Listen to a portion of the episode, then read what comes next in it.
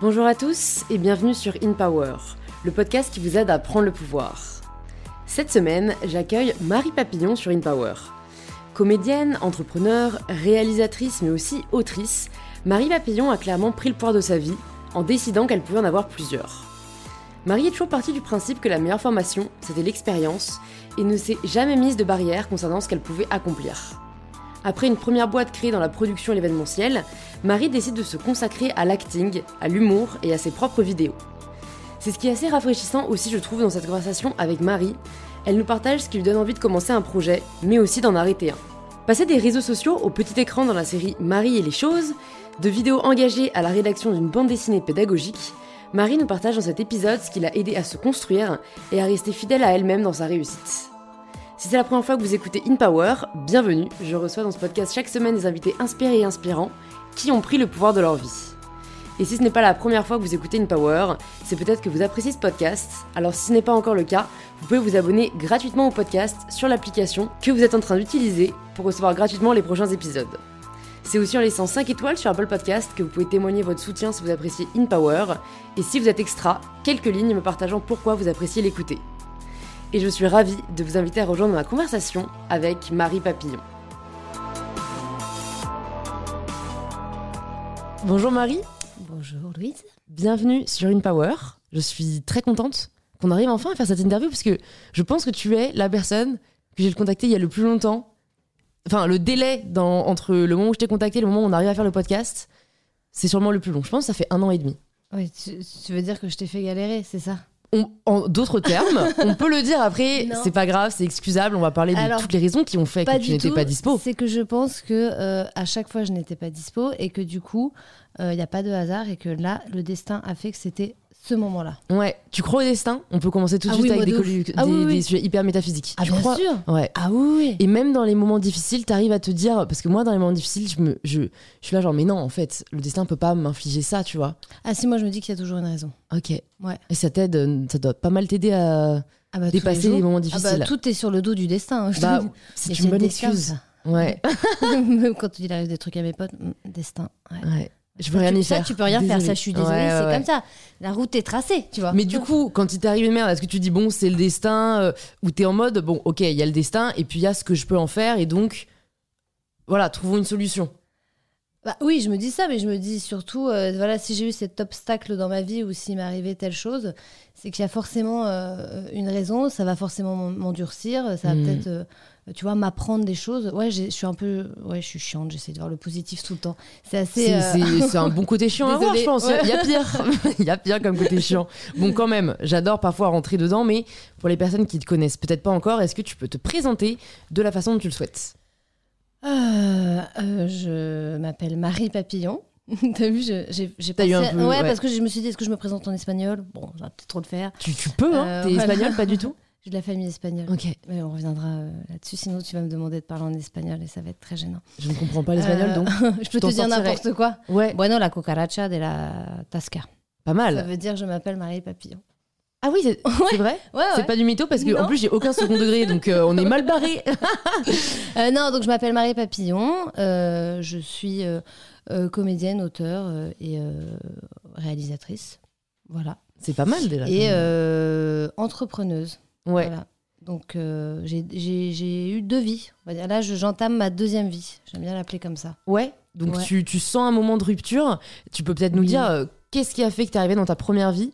Et après, on arrivera à comment la deuxième a, commencé. Euh, la première vie, c'est vrai que moi, je n'avais pas forcément envie d'entreprendre ou de monter des boîtes. Et quand je suis arrivée à Paris, euh, en vrai, je suis arrivée à Paris parce que euh, j'ai découvert euh, la Gay Pride et le Marais. Mm. Et, et, à l'époque, c'est vrai que j'étais pas encore assumée en tant que femme homosexuelle. Donc, première fois que je suis allée à la Gay Pride, je me suis dit, OK, peu importe le taf que je vais faire, c'est ici que je vais vivre. voilà. T'as vécu où juste en grandissant? J'étais au Havre. D'accord. Voilà. mais du coup, voilà, bon, dans, à l'époque, dans ce genre de ville, qui sont quand même des grosses villes, euh, tu étais beaucoup moins averti sur le sujet. Quoi. Ça, reste, ça, reste, quand même des petits villages. Quoi. Ouais. Et, euh, et, du coup, je suis arrivée à Paris. Donc déjà, euh, euh, je, je, je, suis arrivée dans cette vie où, avant de trouver ce que je voulais faire professionnellement, il fallait que je trouve qui j'étais vraiment et comment m'assumer pour bien entamer ma vie derrière et mes relations avec les gens et dans le côté pro et dans le côté perso, quoi. et puis ensuite, très vite, j'ai rencontré... moi, j'aime bien dire à chaque fois que c'est des rencontres humaines qui m'ont amené là où je suis. C'est que des rencontres humaines. C'est-à-dire que je n'ai jamais calculé où je me suis jamais dit tiens je vais faire ça ça ça c'est à chaque fois je rencontre des, des désolé hein, je reviens au destin tu vois mais à chaque fois je rencontre des gens et voilà et c'est surtout des femmes et, euh, et donc là j'ai une, une, copine qui me dit oh j'aimerais bien monter euh, voilà euh, un food truck tu sais c'est quand il y avait toute la folie des food trucks là il y en avait trois à Paris un truc de hein. malade Ouais. J'adore moi les food trucks. Ouais. Bah, il y en a encore un peu. Hein. Il y en a encore un peu. Mais, c'est plus dans les festivals. ouais, voilà. Et donc, du coup, elle a monté un des premiers food trucks et elle m'a dit Tu veux pas qu'on s'associe? Euh, J'ai dit Bah ouais, ce serait bien de faire de l'événementiel.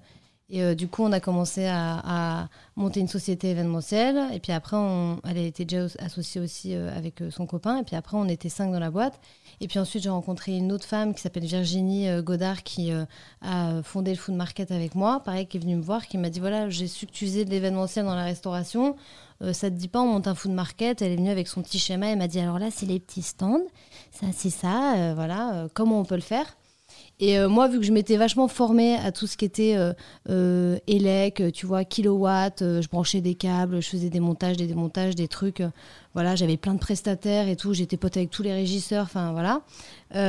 du coup, j'ai apporté ce côté opérationnel de production. Comment tu peux faire un food market dans Paris sur des emplacements de marché qui sont pas habitués et qui sont pas pensés pour avoir des formats de ce type-là avec autant de personnes. Quoi. Donc c'était hyper intéressant.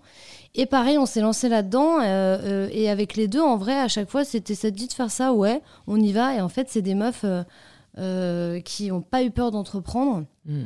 Tu vois, c'était en 2013, donc ça fait quand même déjà un petit moment. Il y a plein de choses qui ont évolué. Mais à l'époque, être une meuf qui bossait dans l'événementiel et qui entreprenait, c'était... C'était assez rare, ouais. Ouais, c'était hyper rare, quoi. Et donc voilà, donc, euh, et puis après j'ai monté ma boîte de production, et puis après j'ai récupéré les ateliers de mon grand-père qui euh, était ébéniste, et euh, j'en ai fait un studio photo avec une autre amie à moi, Jane Ferreira, qui elle était productrice aussi dans la photo. Donc à chaque fois, en gros, j'essaie de créer des synergies, si tu veux, avec les gens que je rencontre, et me dire, bah voilà, qu'est-ce que je peux faire euh, de ce lieu, euh, qu'est-ce que je peux euh, créer. moi, j'aime bien à chaque fois changer de. Je peux pas rester en place, quoi. Donc, je montais des trucs et je me disais, ah bah tiens, on peut peut-être faire ça, ça, ça, et, et, faire fonctionner toutes mes sociétés ensemble aussi, tu vois. Est-ce que as, tu t'es pas senti un peu débordé en menant tous ces projets de front? Parce que Bon, est-ce que tu, au final, tu, après peut-être déléguais euh, une certaine partie de ce que tu faisais à d'autres personnes pour te mettre un peu dans le nouveau projet à fond? Parce que c'est un peu compliqué, en fait, au bout d'un moment, de, d'être ah bah, sur euh, plein de plans. Bien sûr, mais j'ai pas tout fait en même temps. Et puis surtout, euh, encore une fois, j'étais entourée. J'étais pas toute seule. C'est pas hmm. moi qui, tu vois, qui ai tout monté. chacun avait sa carte à jouer dans la société et sa place. Et, et du coup, en fait, à chaque fois, si tu veux, tu, tu formes les gens puis après, quand ils sont formés, et c'est là où c'est l'étape qui est un peu cool, c'est que tu montres quelque chose. Au début, c'est toi qui es à fond dedans, euh, tu vois, qui, qui, qui, qui fout vraiment, moi j'aime bien cette expression, qui apprend sur le tas, qui fout les mains dans la merde. Et tu vois, euh, moi j'en ai fait plein des burgers avec Valentine, j'avais jamais fait de burger de ma vie. Elle m'a dit si tu veux comprendre ce que c'est le food truck et pouvoir le vendre à des gens et vendre une prestation et monter un projet autour de ça, faut que tu. Faut que tu je me suis retrouvée à faire des frites. Et d'ailleurs, ma grand-mère me disait très souvent Alors, t'as toujours ton kebab? Je disais, bon, je vais la laisser croire que j'ai un kebab, j'aime bien stylé. c'est vrai que tu, touches justement un sujet dont je voulais aborder, parce que tu nous dis que tu as commencé à faire un, food truck, mais euh, avant ça, en fait, c'était quoi? T'as as fait des études dans la food? Pas du tout Pas du tout. Euh avant ça, j'ai fait, je te dis, moi, je suis venue à Paris. Je me suis dit, bon, qu'est-ce que je peux faire à Paris pour rester à Paris, faire des études à Paris? Euh, Et puis, je savais pas trop ce que je veux faire. Et je trouve qu'à 18 ans, c'est compliqué de savoir ce que tu veux faire directement. Et moi, ça m'angoissait. Je me disais, bon, je vais faire une fac. Donc, j'ai fait une fac de langue. Euh, ce qui était très sympa, qui me sert euh, du coup à mon espagnol. Bah, n'est-ce pas, à nous faire des super démos. Euh. Voilà. Et, et mais j'avais un grand-père qui était entrepreneur aussi et qui lui, pareil, avait ce truc-là qui m'a un peu transmis, je pense. Et du coup, j'ai toujours quand même eu ce côté. créer des choses et moi je me rappelle que lui disait bah on m'a demandé ça du jour au lendemain je l'ai fait enfin tu vois il avait ce côté très débrouillard très quand tu veux tu peux et c'est pas grave si tu fais des échecs hmm. et c'est vrai que quand tu montes une boîte tu te euh, confronte à des trucs de compta, euh, les papiers, les machins, les impôts, moi j'étais Ouais, pétrifiée. hein. J'étais là, parler, ne laissez ces papiers. N'ouvrez surtout pas cette enveloppe. Ouais, Enfin, tu vois. Et, euh, et ça, euh, si après, quand tu le mets dedans et que tu es bien entouré, on t'explique, on te dit, bah là, tu vois, tu fais pas assez de marge, là, tu as perdu de l'argent là, là, tel salarié, ça coûte tant, là, il faut que. Et puis, tu as aussi beaucoup d'humains, tu as la formation. En vrai, quand tu montes une boîte, l'humain, c'est essentiel, quoi. Prendre le temps de parler aux gens, euh, d'a- d'avoir des salariés, d'avoir la con- d'avoir conscience, en fait, que tu vas travailler, faire travailler des gens, tu vois, euh, c'est au- c'est aussi un, un sacré délire, quoi. Ouais. Mais heureusement, moi, j'étais pas toute seule. Parce que dans chacune de mes sociétés, j'étais bah, avec des femmes qui étaient fortes, qui étaient là, qui, qui avaient euh, le même engouement. Et surtout, à chaque fois qu'on a eu des échecs ou euh, des euh, mésaventures, on était tout le temps ensemble. Quoi. Mm, ça- je me ça rappelle aide. que ouais, souvent, on se disait, putain, je me dis, putain, c'est c'est quand même dur de devoir faire des échecs pour apprendre vrai. et te relever et Ouais. tout. euh, Bah, on n'a pas lâché, quoi. Ça, ça c'est une vraie force, la résilience. Mm. En fait, je pense qu'il y a un peu de cas de figure. Quoi. Il, y a, il y a savoir, en fait, percevoir les échecs parfois comme juste des obstacles à dépasser qui te rendent plus fort. Mais il y a aussi, je pense, savoir euh, parfois réaliser que tu peut-être pas au bon endroit, toi Bien qui crois au destin, tu vois. Bien Parce sûr. que je pense que essuyer échec sur échec, je pense que tu sais, parfois tu as un échec de trop qui peut genre te Ah shut oui, down. oui, oui. Et, ça, je trouve que c'est assez difficile Mm. euh, parfois à repérer. euh, si on arrive à s'écouter, à écouter son corps, son intuition, c'est plus simple. fait. Si on n'arrive pas, bon, bah faut, faut attendre le moment peut-être où là on se dit en fait il y a trop de. Tu vois, je pense que je vois ça un peu comme un ratio. À partir du moment où tu commences à perdre trop d'énergie dans un projet et que t'en t'en ressors pas assez, c'est peut-être qu'il est temps de changer d'aventure et accepter Bien le fait que voilà, c'était une étape Ouais. vers peut-être autre chose de plus épanouissant. Et surtout, euh, je pense que tu peux pas tout faire en même temps. En fait, à force de vouloir faire trop de choses, tu fais les choses mal. Tu vois ce que je veux dire? Il vaut mieux se concentrer sur quelque chose et pour ensuite euh, bien le faire et récupérer bah, du savoir-faire. Moi, ce que je trouvais génial dans, dans tous les trucs dans lesquels je me suis lancée, encore une fois, c'est que je connaissais rien.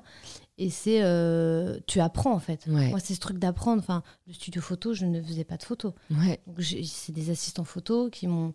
euh, J'avais juste cet espace qui était un, un lieu incroyable où, euh, où je me disais, je vais en faire quelque chose, je veux que ça reste dans ma famille, je veux qu'il y avait l'énergie de mon grand-père, tout ça, c'était un lieu artistique aussi parce qu'il créait. Donc, je me disais, il faut que j'en fasse un endroit, euh, mais il faut quand même que j'ai des bases. Donc, j'ai fait des formations, Mm.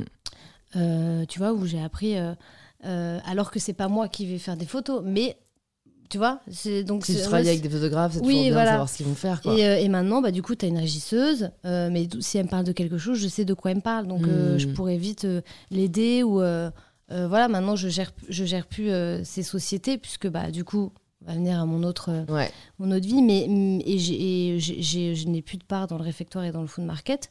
Euh, parce que aussi, je pense que si tu as un associé, moi, être un associé dormant, ça ne me, Ça, ne m'intéresse pas, Ouais. ça ne me stimule pas, donc Ouais. je pourrais très bien. Mais et en fait, j'ai- vendu euh, euh, mes parts à des, à des amis ou des gens qui ont vraiment envie de s'investir dans la société, la faire vivre et, et la l'élever. Et surtout, j'ai gardé mes amis, quoi. Tu vois Ouais, Enfin, ouais, c'est vrai. Bah, c'est est génial. chouette. Tu, tu mets le doigt sur un sujet important, en effet. Parfois, je pense, quand on s'embarque dans une aventure, on a le sentiment que c'est c'est pour la vie presque. Tu vois, parfois, on a créé quelque chose, on a du mal à le laisser euh, Mm. de côté, alors qu'en fait, euh, c'est juste, comme tu dis, euh, voilà, c'est une étape de ta vie. Ouais. Et c'est OK, quoi, de, de, même si on a aidé à le créer, que ça a été hyper stimulant, de dire, bah là, c'est plus ce dont j'ai forcément envie Bien ou sûr. besoin, ou j'ai plus forcément quelque chose à apporter et on peut se tourner vers d'autres aventures.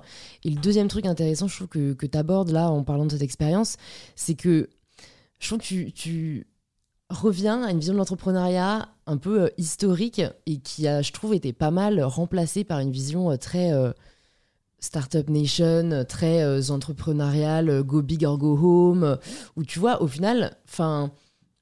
Le terme entrepreneur, à la base, limite, c'était mal vu il y a euh, 50 ans. Ah bah oui. Parce que tu vois, c'était le mec qui souvent qui a pas fait d'études Mm. euh, et qui a pas réussi à avoir ouais, qui a pas réussi à avoir un poste dans une grosse boîte et Mm. qui est un peu glorifié.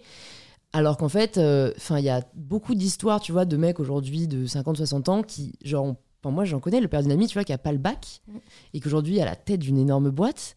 Eh Oui. Et, et ok, tout le monde n'avait pas des parcours comme ça. D'ailleurs, c'est pas le but de dire ça, mais c'est juste de dire, en fait, les gars, l'entrepreneuriat, euh, c'est juste genre, euh, comme toi, tu as eu un peu, une- avec des amis, on a une idée, on sait pas le faire, mais on y croit. et on va se donner les moyens de, de y arriver, quoi. Et ça peut être, en plus, dans des projets qui ne demandent pas forcément Mm. d'investissement de malade Voilà, au début, tu vois, dans la food, des euh, boîtes dans la tech, quoi. Ouais, Tu voilà. vois Et c'est un peu ça aujourd'hui, en effet, euh, quand tu veux euh, peut-être révolutionner l'intelligence artificielle, et euh, il en faut sûrement. hein. Euh, là, oui, il faut que tu lèves des fonds, faut que. Mais Mm. du coup, je trouve que parfois l'entrepreneuriat peut faire peur parce qu'on a l'impression que c'est soit tu lèves 10 millions euh, et Ouais. tu peux te dire entrepreneur, soit en fait t'es pas légitime. Alors que franchement, je connais. Je connais des restaurateurs qui ont, euh, bah, c'est c'est cheesers, Euh, ils font Mm. des super, euh, bah, Grilled c'est pas loin de chez toi, ouais ouais, des Ouais. grilled cheese, euh, qui ont commencé, ils ont tout, euh, je trouve ça cool dans leur restaurant, il y a toutes les étapes de leur évolution, bah, tu vois, ils avaient pas de thunes, ils ont commencé par un food truck, Mm. quand ils ont eu assez de thunes Oui, pour avoir un petit local, ils ont eu un petit local et maintenant ils ont plusieurs restaurants et tout. Oui. Et je trouve ça cool, ça- voilà, de cette vision de l'entrepreneuriat. En fait, j'ai une envie, j'ai une passion, on y croit, ça va pas être facile, mais on peut grandir comme ça aussi, quoi. Non, mais c'est complètement ça. Et ça, c'était ta première vie, du coup. Ouais, ça c'était ma première vie. Et puis ensuite, euh, alors bon, pendant, avant le confinement, j'étais quand même active sur les réseaux, Ouais. mais j'étais plus sur le côté euh, euh, entrepreneuriat. Donc c'est-à-dire qu'au début, quand j'ai, pardon, je vais boire parce que je, Bah, vais, je, vais m'étouffer. J'ai- j'ai la coqueluche. Quand on commence à tousser trop, c'est mauvais signe. Euh, j'ai découvert Instagram et je me suis dit ouais c'est quand même chouette je vais pouvoir montrer ou j'ai commencé à faire des stories je me suis dit bah, je vais montrer c'est quoi le quotidien d'une meuf de euh, voilà euh, à l'époque je sais plus quel âge j'avais mais j'avais moins de 30 ans. Et, et qui bosse dans l'événementiel et qui se retrouve à faire des démontages à 4 du mat et qui sait pas où brancher quel câble et voilà machin. Et en fait je faisais beaucoup de blagues. Et je me suis rendu compte que les gens étaient plus intéressés par mes blagues que ma vie. Tu vois? Dans l'entrepreneuriat Il faut savoir le reconnaître. non, et du coup, euh, j'ai été plus active sur Insta et j'ai commencé à me faire remarquer un peu où les gens m'ont dit Mais tu veux pas faire de la comédie, tu veux pas faire du cinéma, tu veux pas faire du, du stand-up, machin. J'étais là Non, non, moi c'est pour rire, moi, c'est, moi j'ai un vrai métier.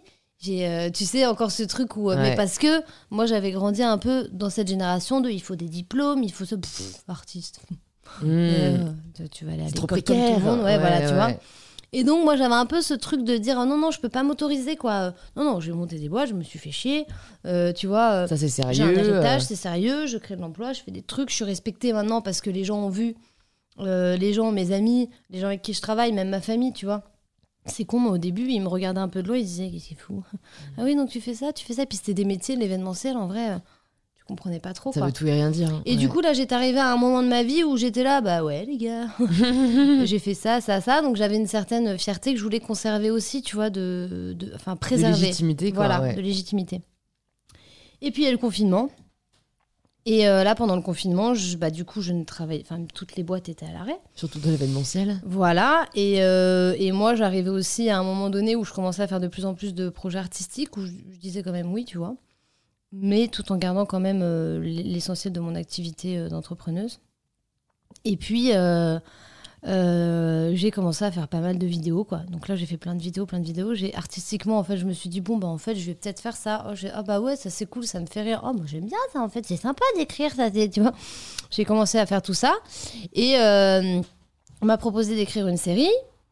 Donc j'ai écrit ma série, tu sais, euh, avec les objets, parce Ouais. qu'en fait, euh, tous les gens ont commencé à avoir des objets euh, chez eux, vu qu'ils étaient enfermés chez eux. Donc en fait, euh, ils commençaient à m'envoyer leurs vidéos en mode Ah putain, j'ai vu ça, oh regarde ma prise. Donc je recevais des milliards d'objets tous les jours, tu vois. Et j'ai écrit la série, et puis j'ai signé en agence, juste après le confinement. Pendant le confinement, j'ai pris plein d'abonnés. Enfin, il y a plein de gens aussi qui suivaient du coup mes aventures. Ouais. Et, euh, et qui, qui d'ailleurs, j'en croise pa- parfois qui me disent Oh là là, t'as sauvé mon confinement. Enfin, moi, j'ai pas la prétention de dire ça. Mais du coup, ils me disent Putain, je t'ai suivi pendant le confinement. Enfin, c'est vraiment un truc qui revient souvent. ouais, quoi. ouais, ouais. Genre, j'étais un peu la. euh, Celle qui l'émission. apportait du baume au cœur. Voilà, enfin, il y en a eu beaucoup, hein, tu vois, il y a eu Lison aussi, il y a eu Laurent, il y a eu toi, enfin, tu vois, je veux dire, il y a plein de femmes pendant le confinement qui se sont euh, révélées, je trouve ça super. Ouais. Et euh, du coup, euh, du coup, tout ça pour dire que je sors du confinement et en fait, bah là, ça, ça a été très vite. Euh, j'ai signé en agence, euh, j'ai fait un premier casting, j'ai été dans un long métrage, puis après j'ai été dans une série, j'ai fait un autre casting. Et en fait, après, euh, on m'a proposé d'écrire Marinette, et puis on m'a proposé des collabs, et puis on m'a proposé de prendre la parole sur des. Enfin, tu vois. Ouais. Et en fait, très vite, je me suis rendu compte que c'est ce que je voulais faire maintenant. Ouais. Donc. euh, Et t'avais jamais eu ce désir avant d'être comédienne Tu y avais pensé un peu quand même ou- Non, alors j'avais pas eu le désir d'être comédienne, mais je sais que quand j'étais petite, c'était quelque chose qui m'animait vachement. Quoi. Ouais. qui m'animait vachement. Je faisais rire. euh, je passais mon temps à faire des spectacles, je passais mon temps à me mettre en scène, à me filmer. Enfin, tu vois, quand j'y repense, euh, tu vois, même quand j'en parle à ma famille, ils me disent, mais bien évidemment, en fait, euh, Ouais. t'attendais quoi, quoi, tu vois. Ouais, ça fait sens. Euh, ouais, ça fait sens.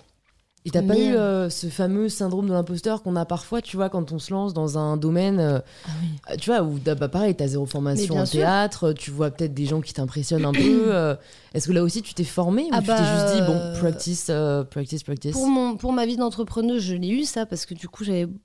Tu vois, quand je disais, tu fais quoi? J'étais gérante. J'ai quoi? Gérante de. Gérante, oui, oui, je, je gère des choses. Je... Enfin, tu vois. Ah, ok, donc t'as as une boîte, quoi. T'es, chef d'entreprise. Oui, voilà, voilà Ouais. chef d'entreprise, quoi. Le mot chef d'entreprise. wow. J'imaginais comme ça un monsieur avec son costume. Bah, désolé, chef d'entreprise, c'est tout le Bah temps. ouais, tu déjà Voilà. t'imagines rarement chef de ZFE, Voilà, alors voilà, euh, donc ouais. j'ai imaginé quelqu'un qui faisait, qui disait Je suis chef d'entreprise, euh, tu vois, avec son gros bureau, tout ça, les grosses baies vitrées, machin. Donc je, je me disais Non, je suis pas chef d'entreprise. voilà, et après, euh, j'ai mis très longtemps à, à dire que je- j'étais comédienne et auteur. Ouais. Et aujourd'hui, t'arrives à le dire? Bah, euh, oui, puisque j'ai fait des projets, mais en Ouais. vrai, c'est assez récent, tu vois, ça fait un an et demi. euh, donc, euh, mais j'ai eu, hein. euh, j'ai eu beaucoup de, de- Et souvent, on me disait, mais tu as le droit de le dire. Et donc, euh, ils me disaient, mais t'es comédienne? J'étais là, ouais. Hmm. oui, oui. euh, Et puis après, bah oui, effectivement, quand tu tournes dans des longs métrages, dans des séries et que tu fais. Euh, oui, tu, tu- tu peux le dire puisque tu as, fait tes preuves, entre guillemets, tu vois. Hmm. Mais moi, comme je savais pas ce que je valais, à part sur Instagram, Ouais. qui n'a rien à voir avec tourner un film euh, où. euh, enfin, tu peux être très drôle sur Instagram, mais pas du tout. euh, en stand-up, par exemple, tu vois, moi, on me propose beaucoup de faire des stand-up, mais C'est un autre, euh, c'est c'est un, un, autre c'est exercice. un autre hein. délire, hein, c'est un ouais. exercice, c'est hyper. c'est euh, faut- déjà faut savoir de quoi parler, faut tenir, faut. Enfin, c'est euh, un truc aussi d'introspection, je suppose, Ouais, tu vois. ouais. Moi, je c'est pas parce que je fais des. moi, chaque fois, je le dis, c'est pas parce que je fais des blagues sur Insta que je vais tenir un spectacle où je vais Ouais. avoir une dramaturgie incroyable. Enfin, tu vois, au même titre que là, je commence à écrire sur des projets.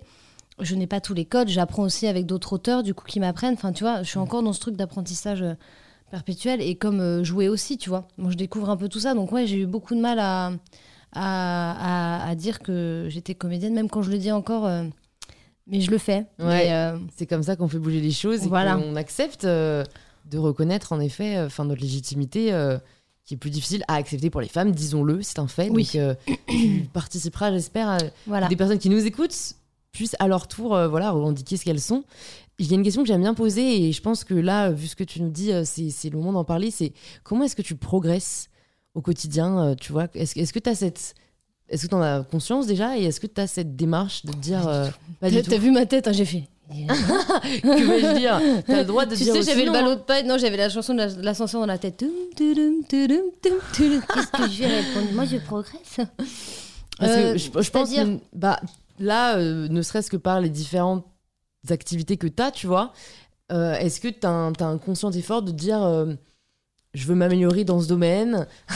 J'adore, mais vraiment, c'est un podcast ASMR. Ouais, désolé, j'ai ma, ouais, désolé, j'ai ma pastille, mais c'est bon, je l'ai plus. Vous inquiétez l'as pas. plus, elle est Ouais, finie Elle est finie. Mais voilà, euh, comment est-ce que tu vois, il y en a, ça va être euh, euh, bah, de se faire coacher, il y en a d'autres, ça va être de, de lire pas mal sur des sujets, d'autres, ça va être d'apprendre par, par, euh, par euh, d'autres personnes qui ont plus d'expérience peut-être qu'eux, mais notamment quand je pense que tu découvres un domaine, il y a peut-être cette volonté de, tu vois, de, de progresser, de s'améliorer, euh, que ce soit euh, pour être légitime ou que ce soit personnellement pour euh, avoir l'impression d'être au niveau, on va dire. Oui. Non, oui, c'est sûr qu'il y a, il y a une, une part de moi où justement il y, a ce côté apprentissage, s'améliorer, euh, rencontrer les bonnes personnes, euh, apprendre des autres. hein. Moi, j'apprends vraiment beaucoup des autres. Et en revanche, je ne me, je suis pas quelqu'un qui m'écoute beaucoup. Enfin, comment dire? Moi, je vais vivre les trucs Mm. et après, je vais faire ah oui. Je vais dire ah oui, j'ai eu ça comme émotion. Ah oui, bah il s'est passé ça. Bah oui, tu vois. Et- mais je, je vraiment je euh, il y a très souvent la musique d'ascenseur dans ma tête. Quoi. Moi, je vis des trucs. Hein. Je Ouais. vis des trucs et je me dis c'est cool et tout. Et puis d'ailleurs, ça fait beaucoup rire mes, mes, mes potes. Quoi. Ouais. Esma, après, je pense que aussi ce qui participe, c'est que je suis bien entourée. Enfin, j'ai un, j'ai un, un- un ancrage avec mes amis, avec ma famille aussi, qui fait que bah, je peux communiquer plus facilement. Et je communique beaucoup en vrai sur, euh, sur euh, bah, des, des- des sujets euh, liés à, à ce qui m'arrive. mais je veux dire, euh, je le communique de manière pour raconter. Je le communique pas dans une démarche de me dire, oh là là, qu'est-ce qui va m'arriver, qu'est-ce que je vais faire, est-ce que ça, ça va marcher, est-ce que ça, ça va pas marcher, ou tu vois ce que je veux dire, c'est que Ouais. vraiment je me laisse, j'ai l'impression d'être sur un espèce de, de- depuis toute ma vie, je suis sur un tapis comme ça. Mm. Puis parfois je m'arrête, je fais des checks.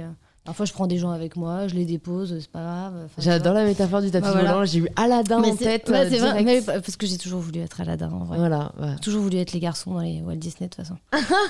Bah, L'image des princesses, c'est pas forcément. toi t'es plus la euh, princesse toi.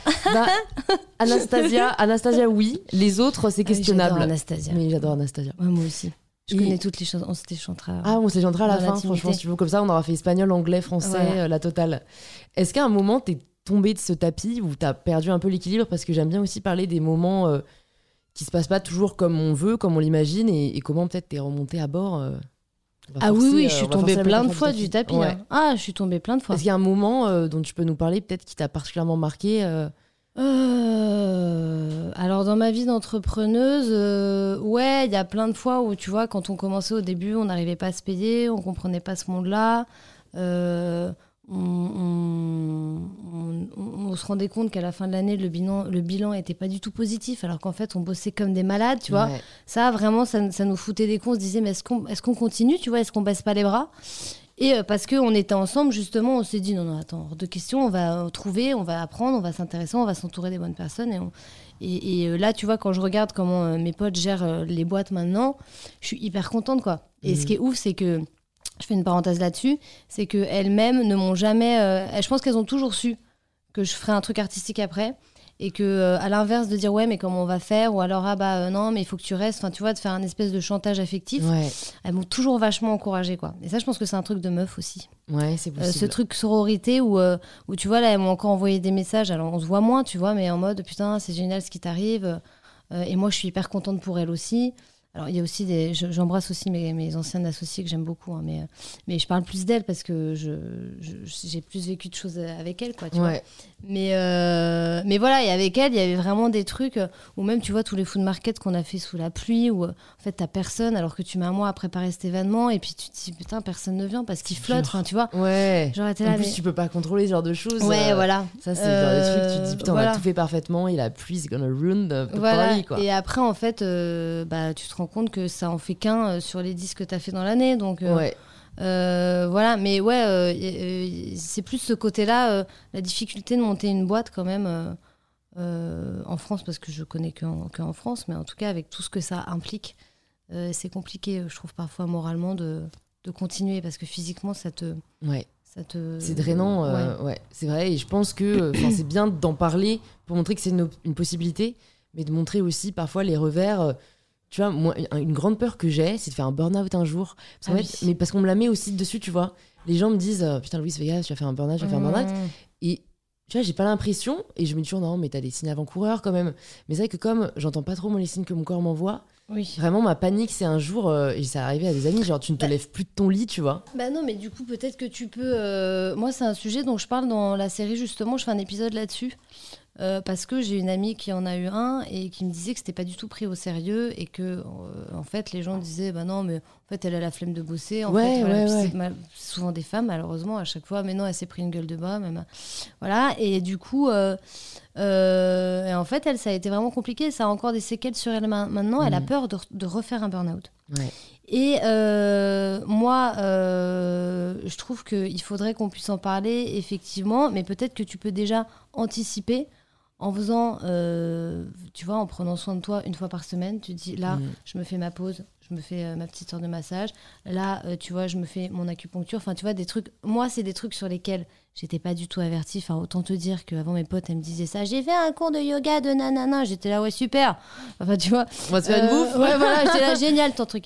Alors, tu vois, et maintenant, je, comme je me rends compte aussi que on vit dans un monde qui va très très vite, que tout va très vite, que en fait, enfin, tu vois, c'est vraiment très rapide. Ah, mais je pense que c'est la société Euh, qui nous rend burn-outé, bien hein, tu vois. Mais euh, euh, du coup, je, je, je me force, entre guillemets, ouais. il y a pire hein, comme manière de se forcer, mais en tout clair. cas, à me dire, bah là, cet après-midi, en fait, je vais me faire kiffer, je vais faire ça, ça, ça. Et, euh, et je vois pas en- les effets concrètement, mais je sais que ça participe quand Ouais. même à ne pas me laisser penser constamment que au taf ou euh, que. Enfin, tu vois, je pense qu'il faut trouver quand même des sas de, de, décompression. décompression. Donc toi, peut-être que, voilà, ça se trouve, tu vas pas en faire. Il y a des gens, enfin moi, j'en ai jamais fait, alors que j'ai, euh, t'as fait aussi comme une malade, tu vois. Il y a des gens qui, vont, qui, qui, qui n'en font pas, tu vois, et puis tu en as d'autres qui sont plus sensibles. Chacun est constitué de manière différente, mais en tout cas, si toi, tu, tu as déjà cette appréhension, euh, fais-toi des. Voilà, fais-toi des petits temps de pause, euh, et sinon, t'envoies chier tout le monde, et puis voilà. Mais j'ai une amie qui fait ça. euh, elle habite aux États-Unis là, mais euh, elle me dit moi quand je sens que, euh, tu vois, elle, elle le sent venir, elle est très à l'écoute de son corps. Quand elle sent que là, tu vois, ça bouillonne trop en elle, genre, elle me dit, je me casse. Je limite, elle dit au revoir à personne, tu vois. Genre, elle Mm. annule tout ce qui était prévu Mm. et elle va faire genre 4 jours de retraite méditative ou, enfin, tu vois, elle est vraiment dans le mode. Ouais, moi, je euh, suis pas à ce niveau-là. Moi non plus. Moi, je serais là. Ça ouais. fait combien de temps? Une, une minute? Ah. Ouais, ouais. Ça lui fait vachement de bien et je me dis putain peut-être parfois en effet pour prévenir, euh, faut peut-être. J'ai fait trois jours de retraite silencieuse moi à- au Nouvel An. J'ai passé mon Nouvel An euh, dans un bain de son. Alors dit comme ça, ça fait archi gourou. Non, mais moi, j'adore. Mais franchement, c'était euh, vraiment cool. Et puis ça m'a aidé, euh, tu sais, Oui, voilà, ça tu peux déconnecter trois jours, personne ne va euh, t'oublier, mourir. euh. Après, je pense que ce qui est important aussi, c'est de. Enfin, je sais pas si toi, est-ce que tu communiques beaucoup avec tes amis ou si elles sont de bons conseils, ou tu vois, mais en tout cas, ça, c'est. Je pense que pour Ouais. tenir, rien que le fait, t'as passé une journée de merde, il s'est passé ça, tu vois une pote ou tu, tu l'appelles ou tu. Juste, tu. T'évacues. ou t'évacues, Ouais. Euh, ça fait du bien en fait, tu vois, rien que ça, ça fait du bien et je pense qu'il faut pas non plus tout garder. Euh, Ça, c'est quelque chose aussi que j'essaye de faire parce que je suis Ouais. pas quelqu'un qui parle beaucoup ou qui m'écoute. Ouais. Donc parfois, quand il y a des petites choses où je me dis ah ça, ça m'a un peu euh, Travaillé. travaillé ou euh, tiens, je me pose beaucoup de questions là-dessus. J'en parle tout de suite et je sais qu'après ça va mieux. Ouais, c'est vrai. D'où l'importance aussi, si on peut, de se faire suivre par une psy. J'en profite pour Oui. dire, pour peut-être celles et ceux qui n'ont pas vu passer, qu'à partir de 2022, sur prescription médicale, les, les- les- les consultations de psy sont Ah. remboursées. Voilà. Donc, c'est, enfin, je trouve ça quand même génial parce que, Ouais. tu vois, c'est assez dingue de se dire que, euh, enfin, je suis assez advocate de la santé mentale.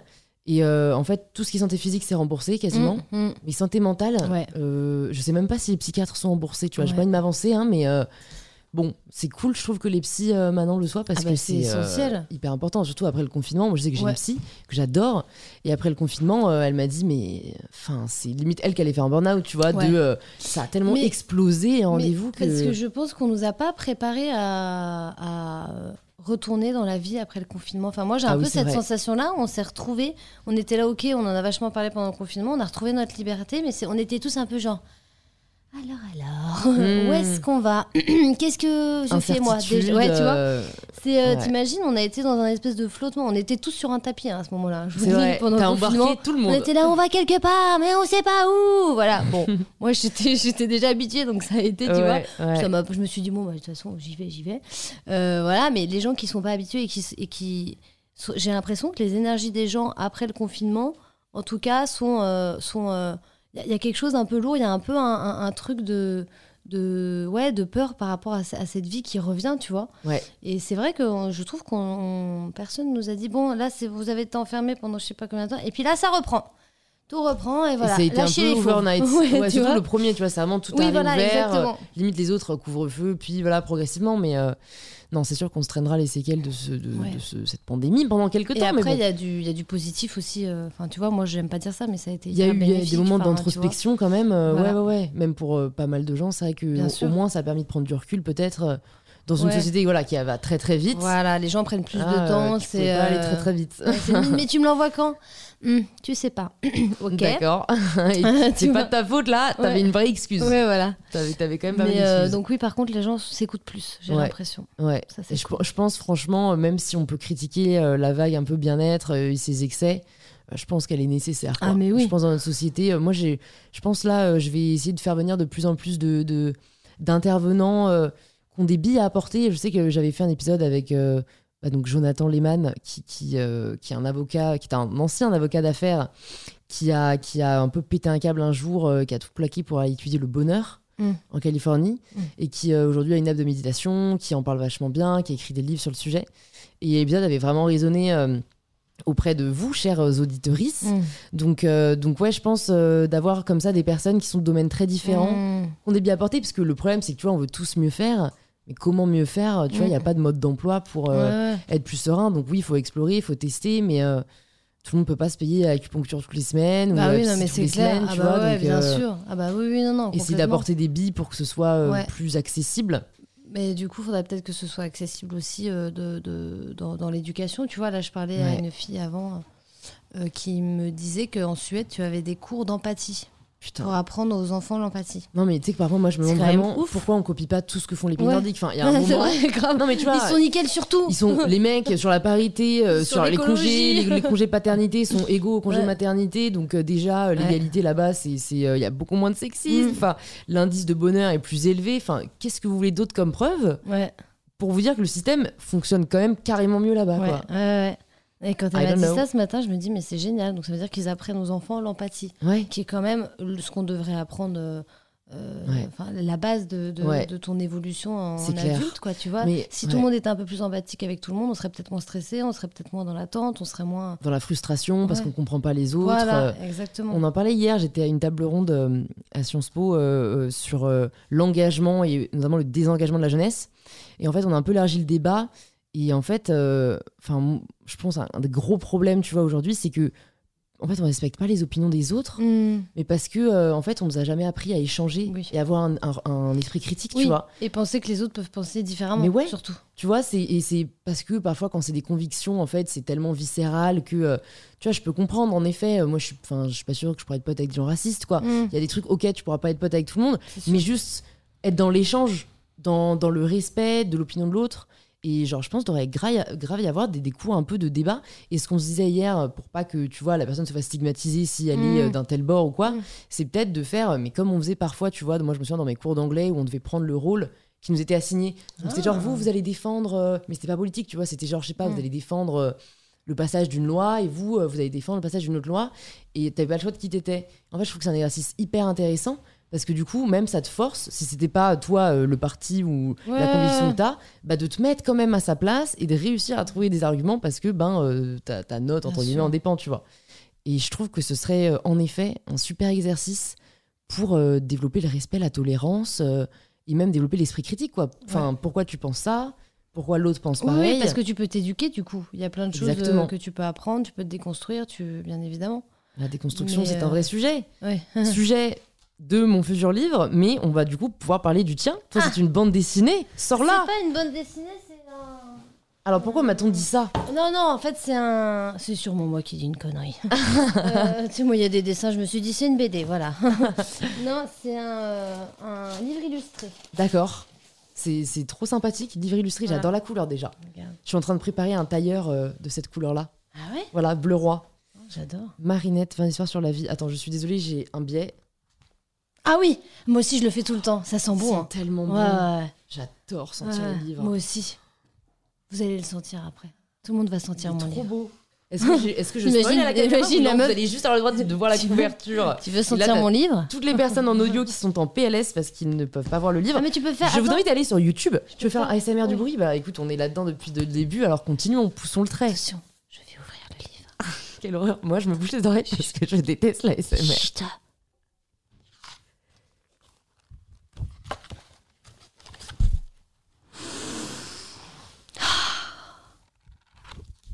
Pas mal. Non, vraie expérience sensorielle. tu vois, peut-être que c'est peut-être les gens qui auront écouté qui auront le plus envie de, Voilà, bah, de, de se sentir mon livre. ce livre. Écoute, est-ce que tu peux nous dire un peu ce qui t'a donné envie euh, de, de donner vie Tu vois, j'ouvre Marinette présidente. Il est grand temps que je me présente.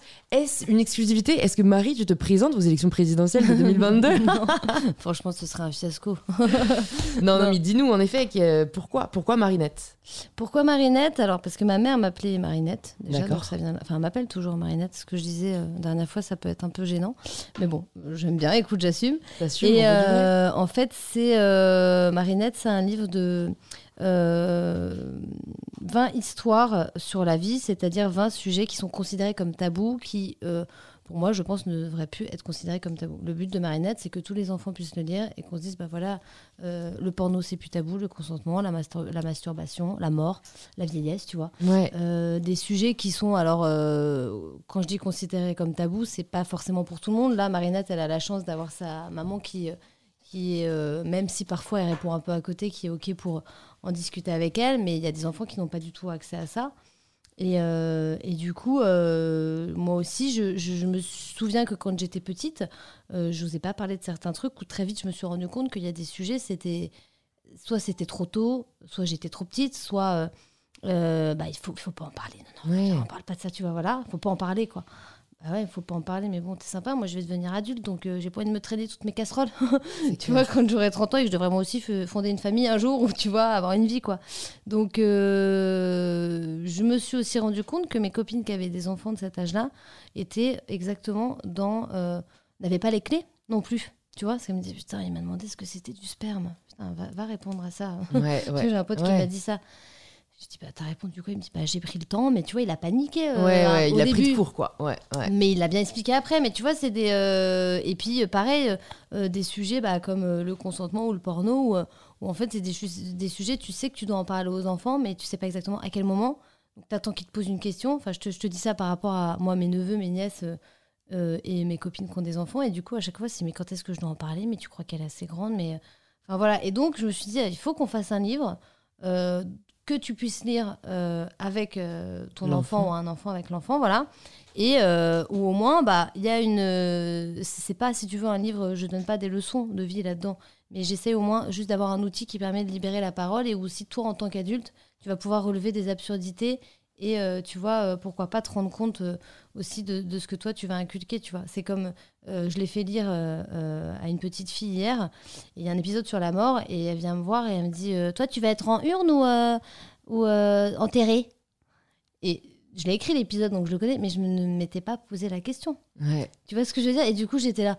Bah, tu vois, donc ma, Marinette aussi va, va te permettre, toi, en tant qu'adulte, de te confronter à des sujets Que parfois t'évites que ou t'as pas envie d'y ou parce qu'on euh, t'en- parce qu'on t'en a pas parlé. Enfin, le sujet de la mort, c'est un truc. euh, c'est compliqué de parler de ça et en même temps, il faut en parler parce que ça fait partie de la vie, tu vois. Ouais. Donc, euh, donc voilà, je me suis dit ce serait vraiment chouette d'avoir un livre pour adultes et pour enfants qui permette d'ouvrir le dialogue et surtout qui fasse ce travail de transmission. Euh, parce qu'en fait, c'est très tôt. Enfin, moi, je me rappelle de plein de trucs qu'on m'a dit quand j'étais petite qui ont eu un impact sur ma construction euh, Ouais. en tant qu'adulte, tu Ouais. vois. Euh, et, et du coup, je pense que c'est à cet âge-là où il commence à s'éveiller et où, où il commence à pouvoir se dire j'ai un esprit critique, je peux avoir une opinion, je peux me sentir bien, euh, qu'il faut les laisser euh, expérimenter ça et leur expliquer de la manière la plus simple possible. en fait, Et, tu vois. ouais. Et surtout avoir des réponses parce que c'est vrai que. Enfin, moi, par exemple, j'ai jamais eu de réponse à tous ces sujets. Enfin, Ah bah c'était non abordé. Ah bah non. Donc du coup, t'apprends plus ou moins Et- par euh, tes potes, mais du Oui. coup, c'est pas des super références. Ouais, Enfin, ouais. c'est assez toxique, quoi. Après, c'est pas. Il y a aussi beaucoup de parents euh, qui euh, n'ont pas donné de réponse parce que simplement ils savaient pas. Tu vois comment y répondre ou parce qu'ils n'étaient pas éduqués sur le sujet. Bon après parce qu'ils avaient un avis et t'as pas eu la bonne réponse, tu vois. Mais je veux dire, c'est pas forcément que c'est des mauvais parents. Tout à fait. ouais, enfin, ouais, L'éducation, personne ne l'a Euh, parfaite. hein. Voilà, mais Mm. c'est juste qu'à l'époque, effectivement, parler de sexualité, parler de masturbation, euh, tu vois, c'est euh, c'est très compliqué. Ouais. Parce que se masturber, c'était pas bien, qu'il fallait une fille qui se masturbe, c'était ça n'existait Ouais. pas, enfin, ou Ouais, très peu, ouais, tu vois. Et en même temps, les garçons, ça existait euh, très tôt, mais du coup, ils se masturbaient sur des pornos, mais tu leur expliquais pas que c'était pas la vraie vie. Enfin, tu vois, donc euh, euh, c'est juste que c'est des. Et même moi encore, il y, a- il y a des sujets où ma nièce est venue me voir la dernière fois, euh, je l'avais pas vu venir celle-là. Elle a- J'avais laissé traîner un tampon, elle fait C'est quoi ça? Et là, j'ai fait. Et ma soeur, elle me dit Bah vas-y, madame, j'explique des trucs aux enfants. j'ai fait Alors ça? Bon, et du coup, j'étais là. Putain, c'est hyper chaud à expliquer les règles à une enfant, tu vois. Elle a quel âge? Bah, elle, elle est, ma soeur m'a dit, elle, a- elle, est un peu trop jeune, elle a 4 Ah ouais. ans, tu vois. Ah ouais. Bon, Ouais, 4 ans, c'est 4 ans, compliqué. Mais elle m'a dit, je lui en ai quand même un peu parlé, parce que du coup, elle, elle- tu vois, elle découvre quand même des choses. Donc, euh, euh, mais du coup, je me suis dit, pour le tome 2, euh, un épisode sur les, les tampons. Sur les règles et Voilà, tout, où je pourrais en plus parler des tampons et aussi de, de plein d'autres choses autour de ça, de- tu vois, de, de, de, de la cup, de, voilà, enfin, voilà, des moyens de, de, protection, de mais t'as vu, mais- merci. Mais- non, mais même quand on en parle aujourd'hui, ça reste quand même un peu gênant. Mm. Et c'est vrai que c'est un. Là, Après, je trouvais, pas- je trouvais pas... mon mot, hein, c'est Ouais, pas que c'était gênant. Non, non. mais, mais, mais de manière générale, les gens, enfin, moi, ça m'est encore arrivé Oui. euh, récemment où, euh, je sais pas, je crois que j'ai demandé à quelqu'un, euh, ouais, un tampon et, et, et je sais plus quelle phrase elle a sorti, mais genre, t'as tes ragnagnas ou un truc comme ça. J'étais là, Oui. genre, parce qu'il y, avait des mecs, tu vois, dans la salle, je fais, j'ai mes règles, ouais, j'ai Oui. mes règles. Enfin, tu vois, Mm. pourquoi? Ça devrait Oui, oui, être voilà. si gênant de le dire Mais bon, après, c'est des années de- même, de- euh, d'intériorisation, de shame Voilà, qu'on peut pas déconstruire du jour au lendemain. Mais Même des sujets où, où- dont, dont ce livre, c'est aussi un peu un, un truc euh, thérapeutique pour moi aussi. Euh, dans le sens où en fait c'est des sujets euh, où même moi ça me met mal à l'aise. C'est-à-dire que même moi dans ma déconstruction, même si je suis hyper avertie dessus, t'as quand même un truc de l'enfant justement. Ouais. Tu dis non ça je peux pas en parler ça. Ouais, tu ouais, vois ou alors euh, faut en parler mais bon comment en parler ou tu vois. Et c'est ça qui est intéressant aussi. C'est pour ça qu'il s'ad- qu'il s'adresse vachement aux adultes aussi quoi. Tu vois et je Mhm. pense qu'il faut pas avoir honte en fait. Pas avoir honte et c'est dès le tu vois le, le, le- le- celui sur le consentement. Pour moi, c'est- le consentement, ça devrait être un des premiers trucs qu'on apprend aux enfants quand ils évoluent dans leur vie. Et, euh, et, euh, et, et aux petits garçons, notamment, et euh, aux petites filles, pour que si c'est non, c'est non, tu vois. Et aux petits garçons, leur dire si elle t'a dit non, c'est que c'est non, enfin, tu vois. Ouais, parce que c'est vrai que j'ai l'impression aujourd'hui que j'ai vu un documentaire il y a pas très longtemps là-dessus. J'ai oublié le nom, mais en... c'était sur, euh, c'était sur euh, bah, le sexisme euh, et, et- et encore tous ces, tous ces travers, et notamment dans les écoles, tu vois. Et en fait, c'est vrai que il a été tourné il y a pas très longtemps, je pense en 2019, et tu voyais qu'encore les, les, les enfants, en fait, ne savaient pas du tout ce qu'était le consentement. Les ados, oui. Mais tu vois, j'ai l'impression que, bon, tant mieux hein, si les ados maintenant sont Oui, au courant, oui, à oui. l'époque où nous on l'était pas. Ouais, ouais. Mais c'est vrai que c'est pas du tout encore abordé dans les écoles parce que je Voilà. pense euh, bah, les profs ont encore euh, la gêne, il n'y a, y a pas de fait. référent euh, limite. euh, Ouais, ouais. Les a- ados, il ils sont. peut-être un poste, tu vois, dans les écoles pour. Euh, On en parlait effectivement. C'est vrai que les- moi, je trouve que les abdos, enfin les abdos, carrément, les abdos, c'est super. non, je trouve que les ados, enfin moi, je veux dire, à 14 ans, je savais pas ce que c'était que, je savais même pas que je pouvais aimer les filles, tu vois. Et maintenant, ils savent pansexuel, non genré, non binaire, ce qui est, génial, vrai, tu vois. Mais je me dis, ouais, moi, à 14 ans, je joue encore au chien et au manège avec ma sœur. Il y a un gap qui est, mais de, avec les réseaux sociaux aussi. En revanche, euh, ils l'ont appris là parce que je pense aussi que on est à Paris. Enfin, tu vois, il y, a- il y a aussi ça. hein. Euh, tous les enfants n'ont pas accès à ce genre de. de- C'est parce que leurs parents s'éduquent aussi, Ouais. tu vois. Ouais, c'est vrai. Et, euh, et, et parce qu'ils font, qu'ils viennent d'un milieu où ils s'éduquent et ils sont plus avertis là-dessus et qu'ils ont entamé ce processus de déconstruction. Mais du coup, c'est vrai que les enfants à l'école, primaire notamment, ou avant l'entrée euh, du, du collège, quoi, je, je- on se disait ce serait bien qu'il y ait un cours, euh, tu vois, qui parle d'éducation sexuelle. Déjà de base, Ouais. Euh, je veux dire, tu passes quand même à un moment de ta vie où tu as ton corps qui change, tu ressens des trucs et personne te dit c'est normal, tu vois. Ouais, c'est clair. Juste, voilà, et Mm. ou, ou même avoir un espace où tu puisses parler, échanger, tu vois, faire une prise de parole ou parler à un, un adulte euh, qui, qui, si t'as des questions, qui puisse venir te voir, enfin tu vois. Ouais.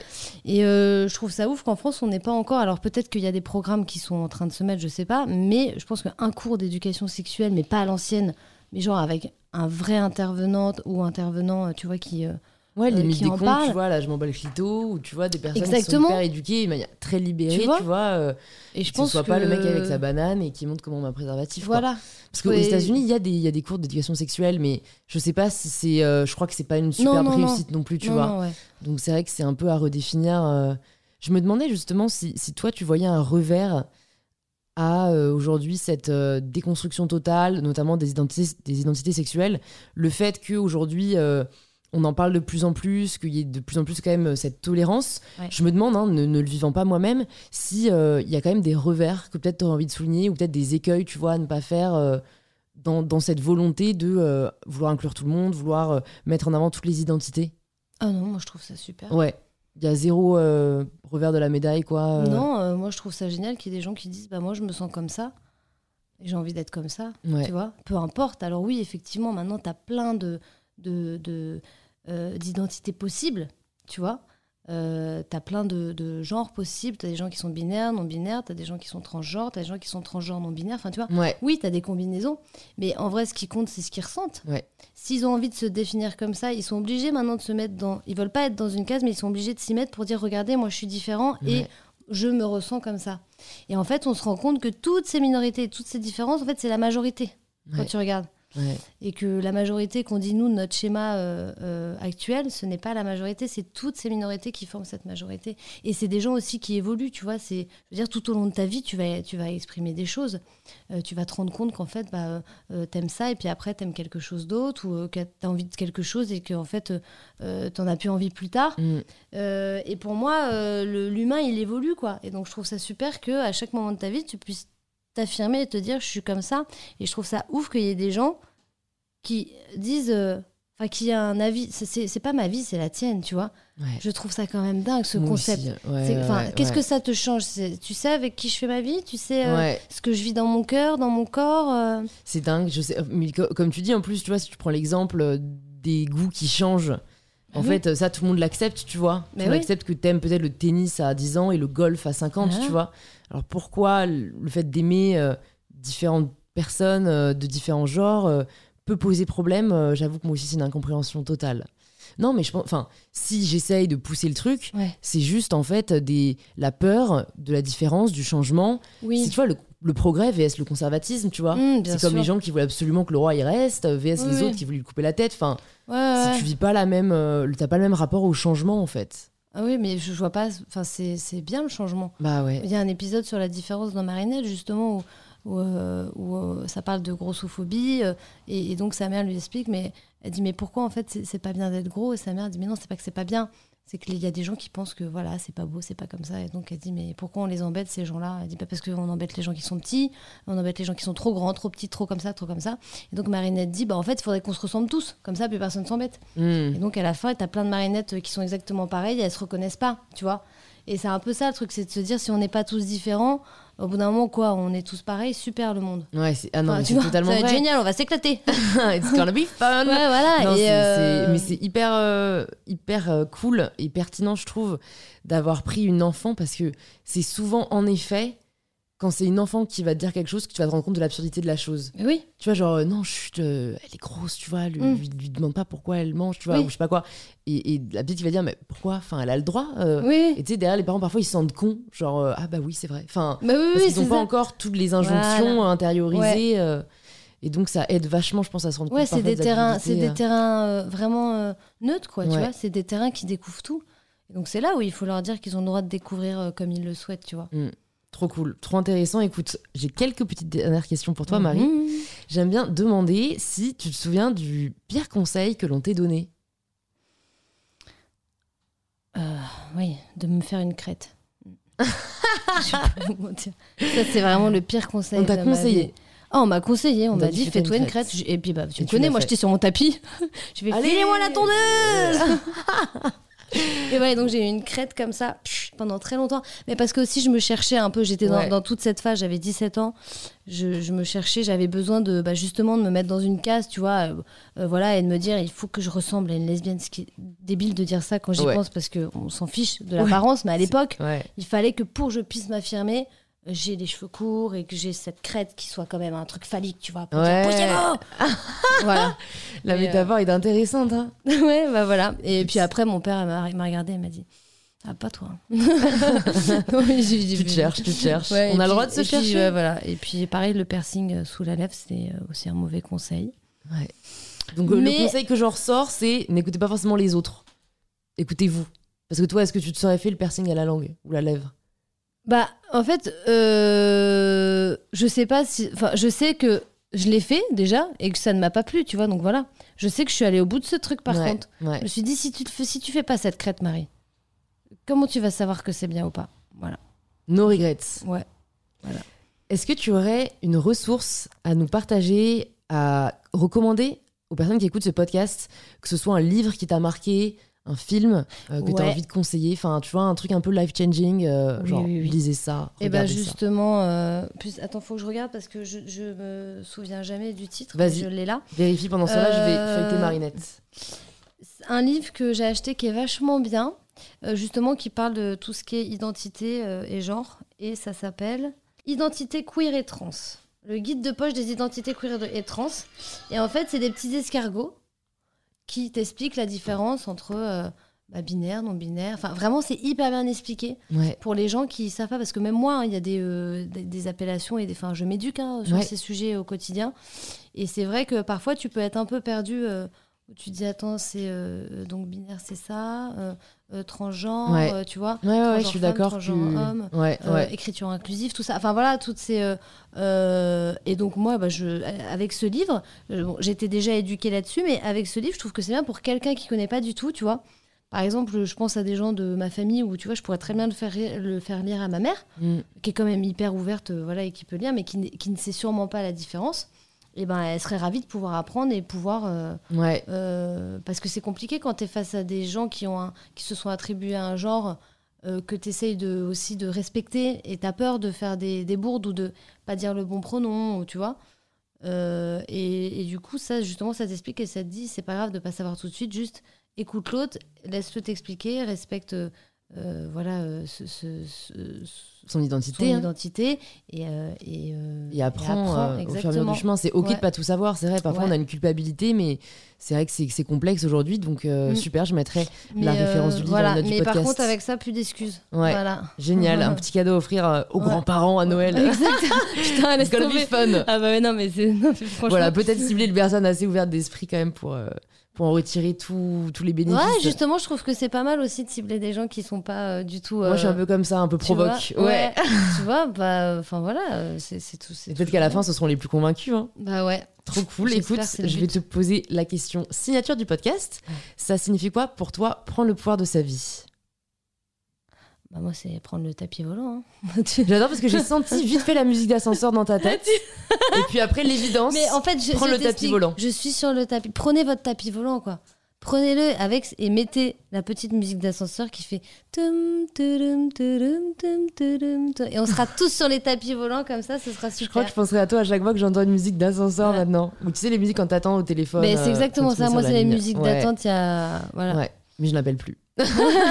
Trop cool. Écoute, merci beaucoup Marie pour euh, Bah non, ce merveilleux merci moment. À, à toi. Merci pour ce que tu fais et, et- et Bah, à la merci fois à toi le pour travail. ce que tu fais. On n'a pas beaucoup parlé de toi. Dis donc, quelle pipelette. C'était pas le, c'est pas, c'était pas le but. Mais, euh, mais non, mais je trouve ça très cool en fait euh, d'utiliser l'humour pour faire passer des messages forts.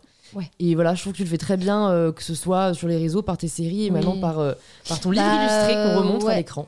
Ce qui est important, je pense aussi, c'est de, c'est des sujets qui sont importants justement, Ouais. mais que j'essaye de, de décomplexer avec l'humour. Voilà. Génial. Et on peut ça. se le procurer en librairie à partir du. Du 13 octobre. Elle vérifie. Ouais, je C'est bien le vérifie. 13 octobre. Euh, 13 octobre, et moi, bien évidemment, je vais t'en envoyer un. Celui-là, c'est le seul exemplaire, donc je le garde. Non, garde-le. Oui, tout à fait. il est très beau, il sent très bon. Mais c'est trop bien les livres, non? Ouais, bah, je prête, je suis convaincue. Il y en a partout. Putain, moi, j'adore. Bon, bah, merci beaucoup, Marie, et j'espère à très vite. Oui, bisous. T'as vu, j'étais déjà dans la musique d'ascenseur. Oui, par contre, je suis comme les enfants. Au bout d'un moment, je me, je me déconcentre. Je suis Ah, mais désolée. il n'y a pas de souci. On veut du vrai. J'ai réussi à le placer trois fois dans cet épisode, quand même, c'est fort. Allez, bisous, bisous. Attendez, je vous fais un dernier ASMR. Bisous, bisous. On n'a même pas chanté Anastasia. Mais... Des images. Oh, mais putain, tu chantes trop bien, c'est mort, je ne Bah. te rejoins pas. Je ne mets- Vas-y, elle est trop belle cette chanson, Bah finis non, là-dessus. mais chante avec moi. Comme un en fait, souvenir Moi, je suis la tonalité. tendre. Vous vous en rappelez Ah ouais. Une ancienne ritournelle, loin du Autrefois. froid de Oh, oui. décembre. C'est autrefois, je crois. Après, semble. loin du D'accord, ok, ok, accepté. Merci à tous. Ciao Si vous entendez ce message, c'est que vous avez écouté l'épisode jusqu'au bout, et pour cela, je vous dis un grand merci. C'est peut-être que l'épisode vous a plu, et si c'est le cas, ça nous fait toujours hyper plaisir de voir vos stories en train d'écouter le podcast. Vous pouvez nous taguer mariepapillon et mybetterself pour que l'on puisse le voir et interagir avec vous. C'est aussi en le conseillant autour de vous et en laissant 5 étoiles sur Apple Podcast que vous permettez au podcast de grandir. Et n'hésitez pas à y laisser quelques lignes nous disant ce que vous avez apprécié dans cet épisode, mais aussi ce que l'on pourrait améliorer. Cet épisode est déjà fini, mais heureusement il y en a beaucoup d'autres disponibles sur InPower.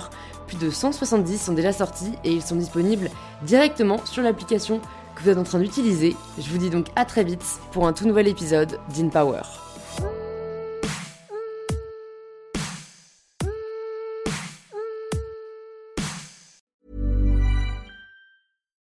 Botox Cosmetic, out toxin A, FDA approved for over 20 years. So, talk to your specialist to see if Botox Cosmetic is right for you.